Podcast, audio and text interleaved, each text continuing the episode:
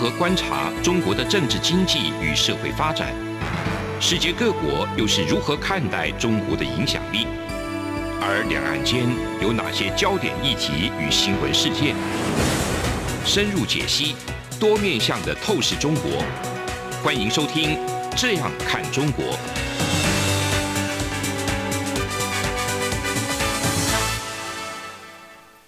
各位听众您好，我是主持人蔡明芳。您现在收听的是中央广播电台《这样看中国》节目，蔡明芳时间。今天呢，我们节目要来跟大家探讨的主题呢，是有关于台湾在过去有许多的这个海外的公司哈，特别是在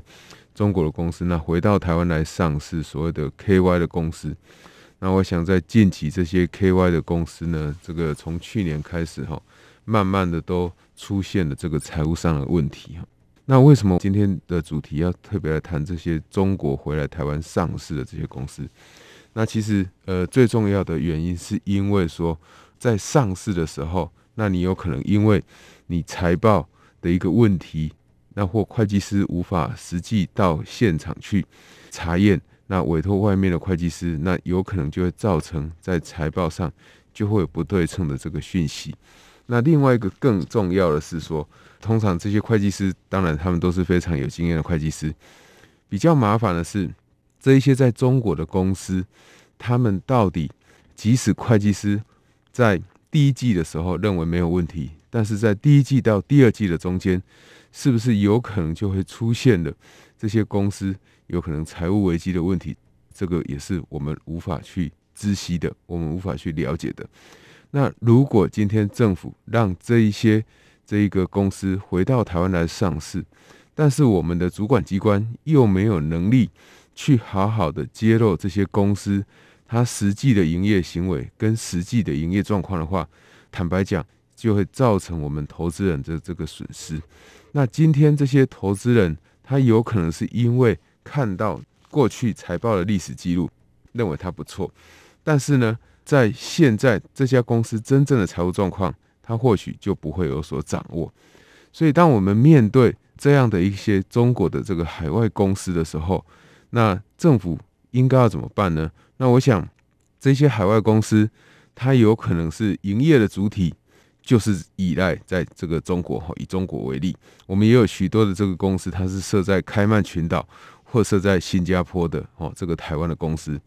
那有很多的 KY 公司，它其实是算是无根的台商。所谓无根的台商，就是说他是台湾人来这个当董事长、当经营团队，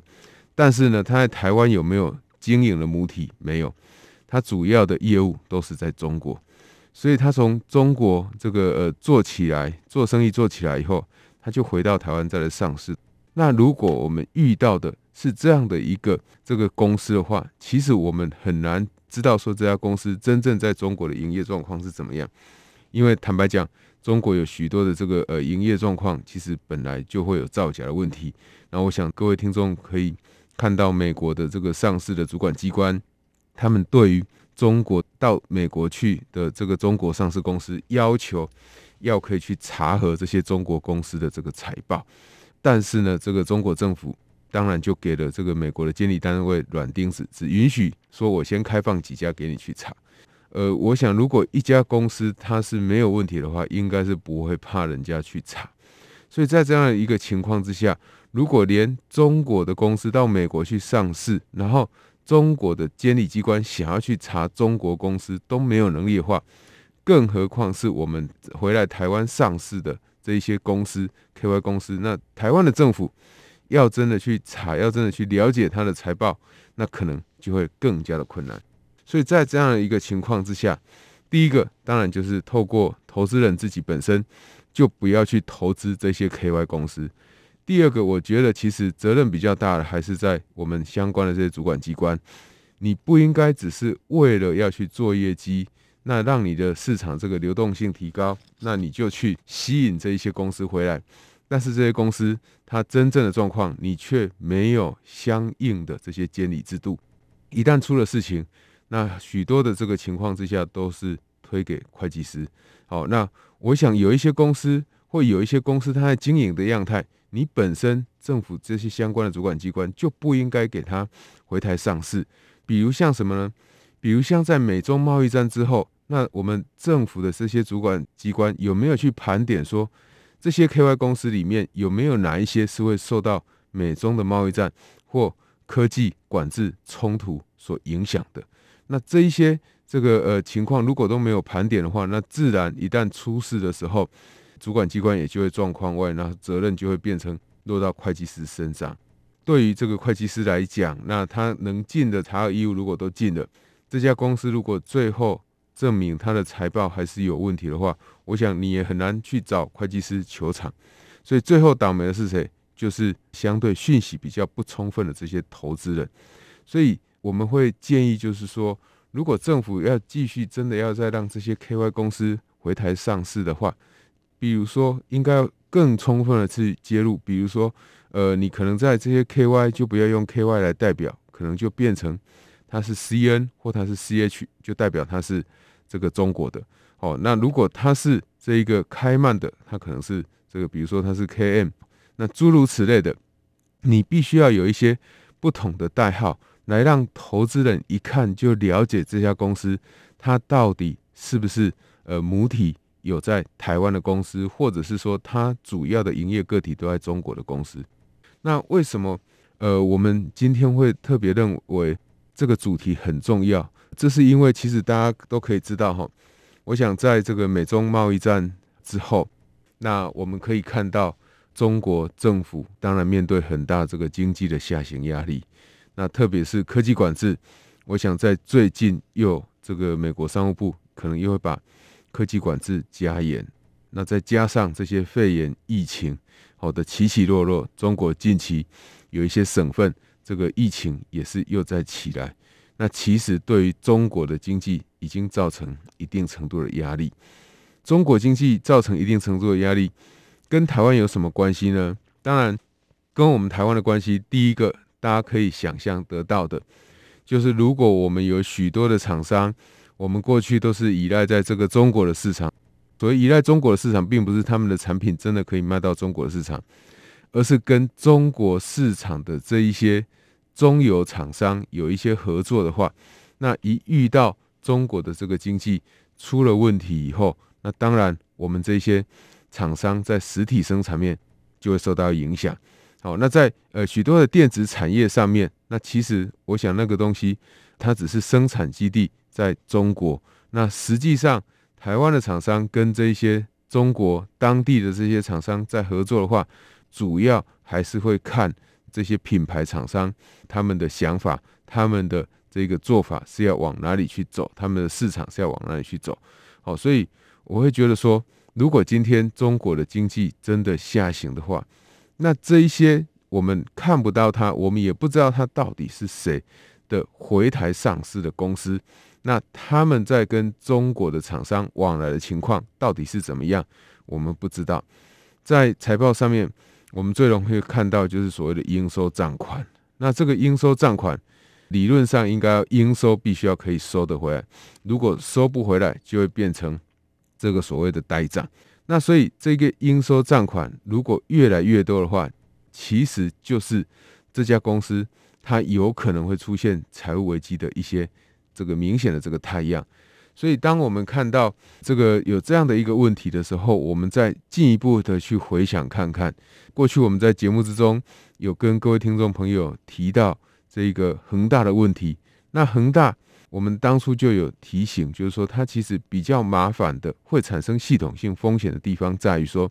恒大会有很多的应付账款可能付不出来。那它这些应付账款呢？它的来源可能是来自于跟他合作要盖房子、要开发房地产的这一些相关的协力厂商。那这一些协力厂商一旦面对恒大没有办法偿还他的债务的时候，这些这个协力厂商他就会倒闭。所以呢，变成协力厂商他的应收账款就收不回来了。所以，如果我们有许多的 KY 公司，他们在往来的这一些公司里面。特别是他们的产业可能是受到美国进一步管制的，他们的产业可能是受到出口部门会有重大影响的，这一些公司那一旦中国的经济往下走的时候，这些公司它可能就没有办法 survive，进而就会导致台湾这些有 KY 公司，然后有跟这些呃无法付出账款的公司往来的话，那应收账款就会收不回来。所以当这个投资人在投资这些 KY 公司的时候，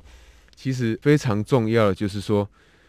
如果你在这个既有的相关资讯上，你无法去看到这一家 KY 公司。它到底营收是不是稳定？那其实最好的方式就是不要乱去碰这些公司。第二个是政府部门确实真的有必要去重新思考，如何对于这些从中国回来上市的这些公司，有一批这个新的管制的方式出来。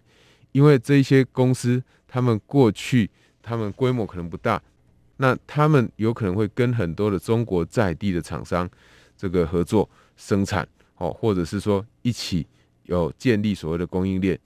如果这一些这个中国的厂商他们没有办法好好的经营下去的话，最终它必然就会伤害到台湾的这一些上市公司，那进而伤害到我们的这些投资人，那也会使得我们整个资本市场那就会产生动荡。那对我们资本市场的健全性来讲，其实是会有伤害的。哦，所以。我想，这个今天先在这里谈这个主题，最主要原因就是要去提醒投资人，确实要对于 KY 公司必须要特别的小心。那另外一个就是说，我们也要继续注意所谓中国经济下行的一个风险。否则的话，如果我们还是听从这个像习近平所释放出来的一些消息的话，你可能还是会觉得中国的经济很好。那如果中国的经济很好的话，那理论上就不会出现像恒大这样的一个危机，也就不会出现我们台湾慢慢的有一些在中国开公司回台湾上市的这些台湾人的公司逐渐的倒闭。我想这个都是我们这个呃在一般的投资上面，我我想要提醒各位听众朋友必须要特别注意的哈。那我们节目进行到这边先休息一下，这里是中央广播电台《这样看中国》节目，节目稍后回来。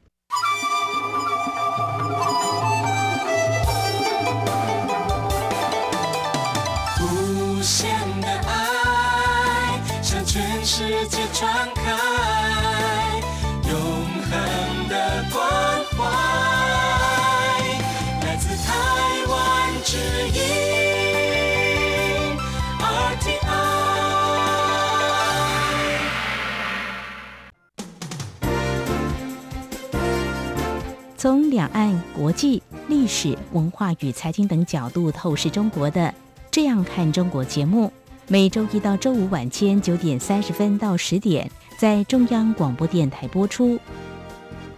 如果您对《这样看中国》节目有任何收听想法或意见，欢迎寄信到台北市北安路五十五号，也可以透过电子邮件的方式。节目有两个信箱：二零二零 at。R t i 点 o r g 点 t w，或是二零二零零二零三 n e w s at gmail dot com。再次谢谢听众朋友们的收听与支持，请持续锁定每周一到周五晚间九点三十分到十点播出的《这样看中国》节目。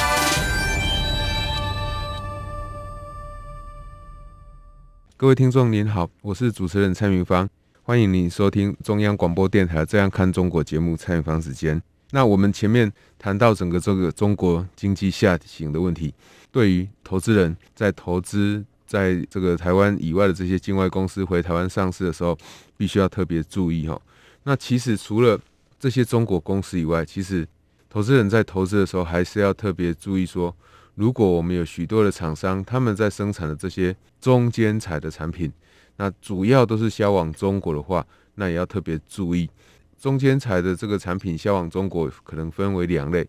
一类是它销到中国以后，透过中国的组装，然后再卖到海外去。那这一类的厂商比较多的都是像苹果这一些比较这个欧美国家的这种供应链。那如果是这样的一个供应链，当然你大概就比较不需要太大的这个忧虑。那有一类有可能它的产品就真的卖给中国当地的这些厂商，比如说我如果是工具机的产业，我可能这个产品我就只会卖到。中国去，然后给中国的这些厂商来使用。那这些厂商，他们买了这些机器设备以后，他们在从事的这些生产呢，有可能就会只有在中国销售，或者是说跟部分的一些这个外国厂商来合作。那我们对于这一个像现在这一些厂商哈，他们东西要卖到国外去的话，如果比重越高的话，这个必须要注意。就是说，中国的这个经济下行的风险。那整体而言，我想从这个二零一九年、好二零二零年到二零二一年，其实中国确实发生了很大的变化。那你在更早回推，大概就在呃，川普总统这个当选的时候，那以后所接续发生的这些美中的贸易冲突，其实都是对于整个这一个中国的经济会产生很大的伤害。那我想很多的听众朋友一定会很好奇，说为什么中国要这样做？为什么中国要这样做？其实这是一个呃蛮容易可以问得出来的问题，但是也却是非常难的问题。为什么会难？难是难在大家都知道，重要的经济决策它有可能都是最后由这个习近平来拍板决定。但是如果他是由习近平来拍板决定的话，习近平难道他会不太知道说，如果他去对于这些数位媒体的平台进行管制，有可能就会使得这些数位媒体平台他们会受到冲击。那管制的方式的选择，如果他是直接用这个要求这些业者把资料交出来的话，那其他业者看到会不会非常的担心？这第一点。第二点就是说，当你看到有这一些这个中国厂商。他们面对所谓中国政府提出的共同富裕的这些条文的时候，你要去响应共同富裕，那你有没有可能最后其实伤害的是经济？那一个就是说，中国最近在管制政策上有比较大幅度的改变，那对中国看起来也没有特别有利，为什么要做？那另外一个就是说，共同富裕这件事情为什么？会伤害厂商，因为你还要做。我想，如果把这些问题归结起来，有一些比较重要的，就是说，对中国而言，我想政治体制的稳定对他们来讲还是非常重要。我们都知道，中国的电商、中国的这些社群媒体，它的发达，它甚至可以出口到其他国家去。呃，如果他面对这样的一个情况的话，它可以出口到其他这个国家去，那其实。一旦面对它经济下行的时候，有可能就会对于中国自己本身的出口就会带来比较不好的影响。那共同富裕这件事情呢，伤害的我们之前也有提过，就是厂商的这个经济诱因。所以为什么习近平会想要这样做？我觉得最大的可能就是政治的利益大于经济的利益。什么叫做政治的利益会大于经济的利益呢？也就是说，我知道我今天我去打击这些垄断的平台、数位的平台业者，一定会使得这些数位平台业者会开始担心会不会受到政府进一步的打击。我要求所谓的共同富裕政策，会不会使得许多的这个厂商担心说，我到底要捐输多少钱给国家、给这个共中国共产党，那他才不会再对我有所打击。好，我想这个东西都是非常。重要的问题，那如果让大家有这样疑虑的话，大家当然就不敢进一步的投资。那这个疑虑，我想不可能，习近平会想不到。那比较重要的就是说，对他来讲，政权的稳定可能还是最重要的。那为什么这一些厂商变得越来越大，会对于政权的不稳定会有影响呢？举个例子，我讲在数位平台里面，其实最重要的就是说，资料还有它可以去利用这种演算法。去了解消费者的一些消费的习性，进而去改变消费者的这个行为。那如果一个厂商他有能力这样做，当这个厂商越来越大的时候，他去改变消费者行为的能力也就越来越强。换句话说，在思想或言论高度管制的中国来看的话，当这一些这个数位巨擘他们做的越来越大的话，最后有可能会出现中国政府根本无法来处理这些数位平台业者。哦，我们常常讲，全世界最大的国是脸书国，为什么？因为脸书的用户比所有的国家可能都还要来得多的非常的多。那一样的道理，如果中国里面的数位媒体变成一个自己的媒体国的话，那请问中国共产党它的角色何在？那自然中国共产党当然就会受到打击。所以当他看到这些业者越来越大的时候，他在今年就开始出手，用反垄断的这个力量来打击这些业者。因为反垄断不是今天形成，他去年、他前年其实就有反垄断的问题的话，为什么你不在那个时候做，要在现在做？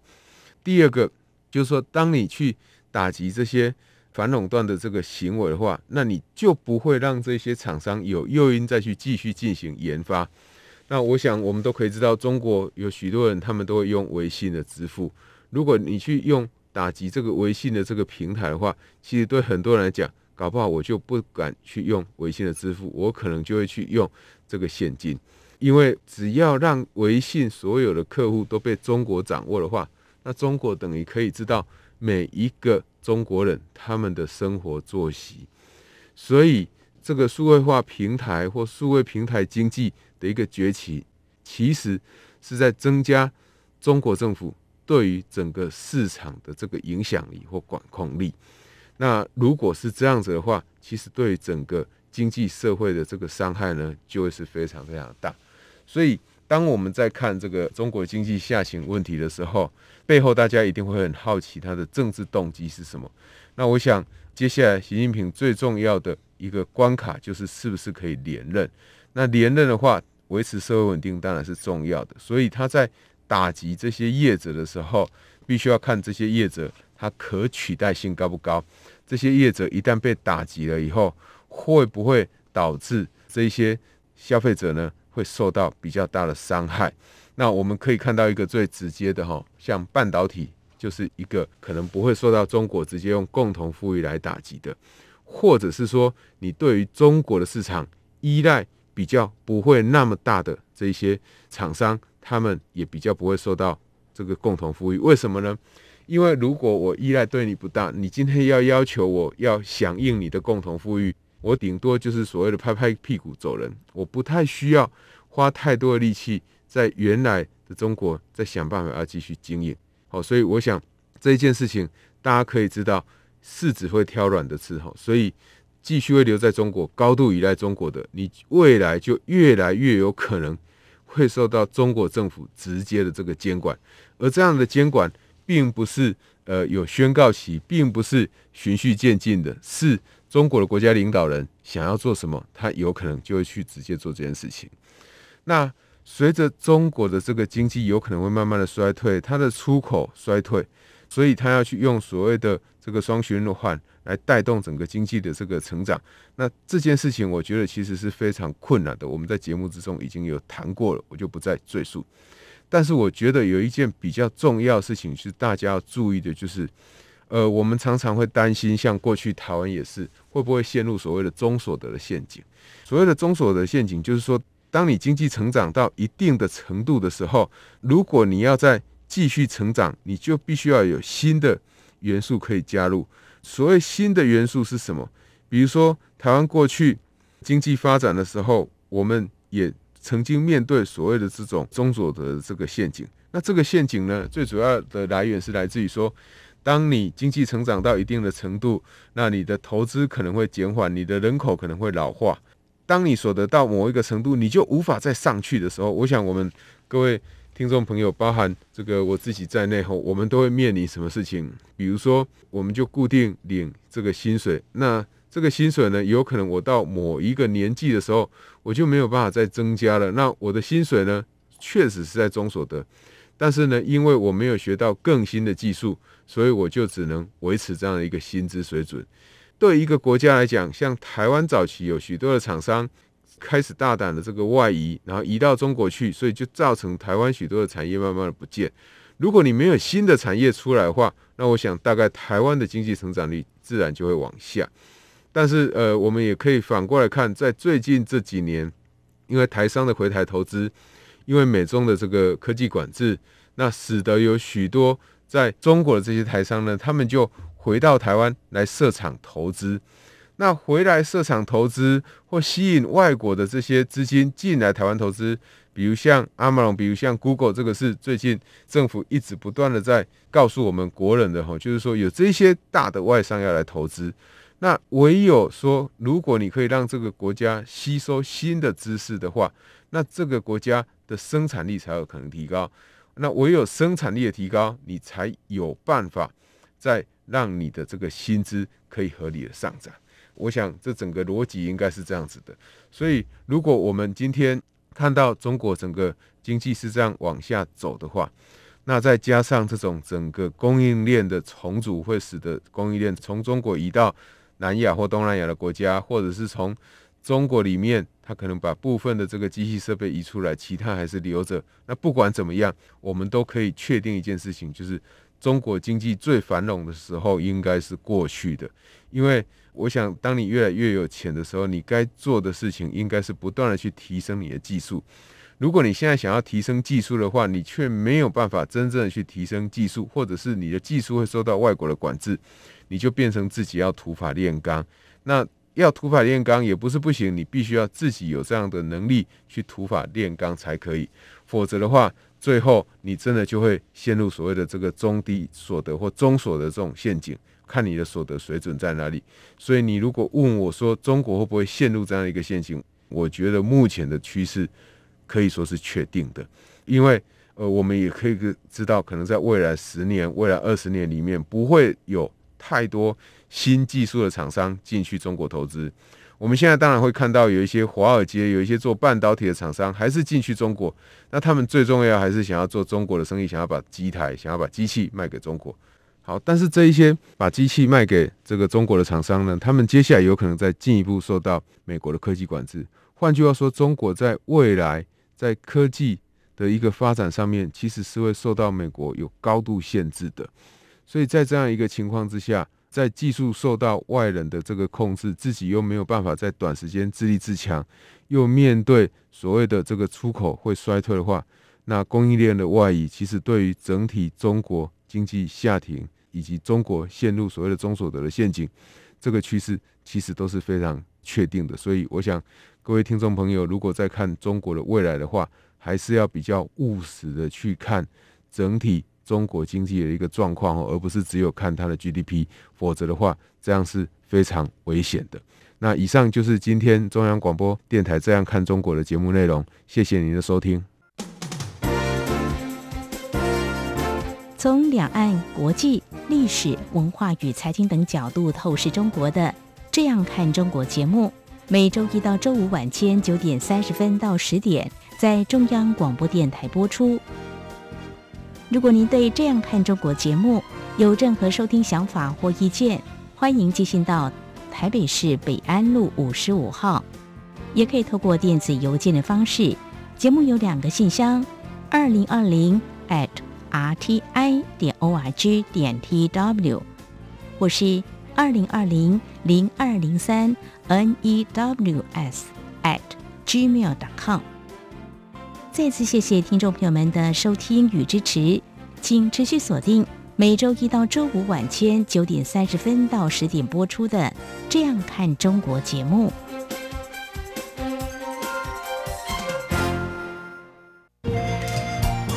是阳光，北方打开了世界之窗是阳光翅膀，环绕着地球飞翔。